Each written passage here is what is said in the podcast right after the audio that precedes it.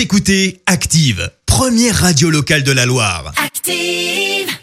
Maintenant, l'actu média et les audiences télé sur Active. Avec Clémence Dubois Texero et avec les audiences pour commencer TF1 en tête hier soir. Ouais, avec la, le final de la série Doc qui a attiré près de 4 millions de personnes, soit 18% de part d'audience.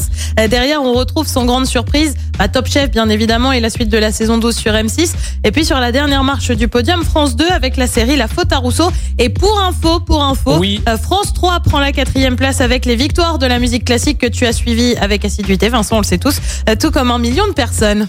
On en sait plus sur le couac de TF1 il y a une petite semaine. Et ouais, souvenez-vous, le JT de TF1 avait commencé non pas à 13h, mais à 13h37. Ça la fout un peu mal, faut être honnête. Après une annonce, euh, avec une annonce, pardon, de Marie-Sophie Lacaro, euh, qui a mis en avant un bug technique, la question d'une cyberattaque à un moment circulé. Euh, Mais le canard enchaîné nous en dit plus sur euh, l'origine de ce debug. Euh, Tout viendrait en fait d'un informaticien qui a lancé une mise à jour à midi 10. Seulement voilà, bah, 50 minutes avant le coup d'envoi du JT, les mises à jour étaient toujours en cours. Bah, c'est bien connu, les mises à jour, ça se fait plutôt la nuit, hein, dans ce genre de, de- d'entreprise. Ouais, C'est le truc Windows, tu sais, où, où veuillez attendre 37 minutes Oui, avant en de fait, tu attends, redémarrer. tu attends 2h15, quoi.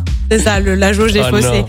Et puis, tu sais, Claude de Colanta, Oui. tu sais, celui qui a tout pété en termes de victoire dans l'émission de TF1, eh ben, il sera peut-être bientôt dans une autre émission, annonce faite par Alexia Laroche-Joubert, la directrice de la société de production. Il serait un peu au centre de l'émission. D'ailleurs, seule information pour le moment, c'est un projet qui se tourne à l'étranger. On est, on est dans le dépaysement, on reste dans le dépassement de soi.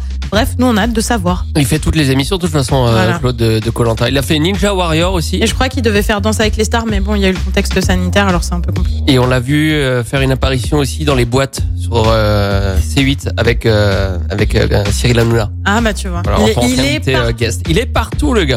Et le programme ce soir, c'est quoi? Sur TF1, on retrouve la série Section de recherche, série également sur M6 avec This Is Us, c'est le début de la saison 4 sur France 2. On retrouve comme tous les jeudis envoyé spécial avec un dossier sur l'isolation, un autre sur le monde culturel en lien avec la crise sanitaire et puis sur France 3, on retrouve le film Aurore, c'est à partir de 21h05.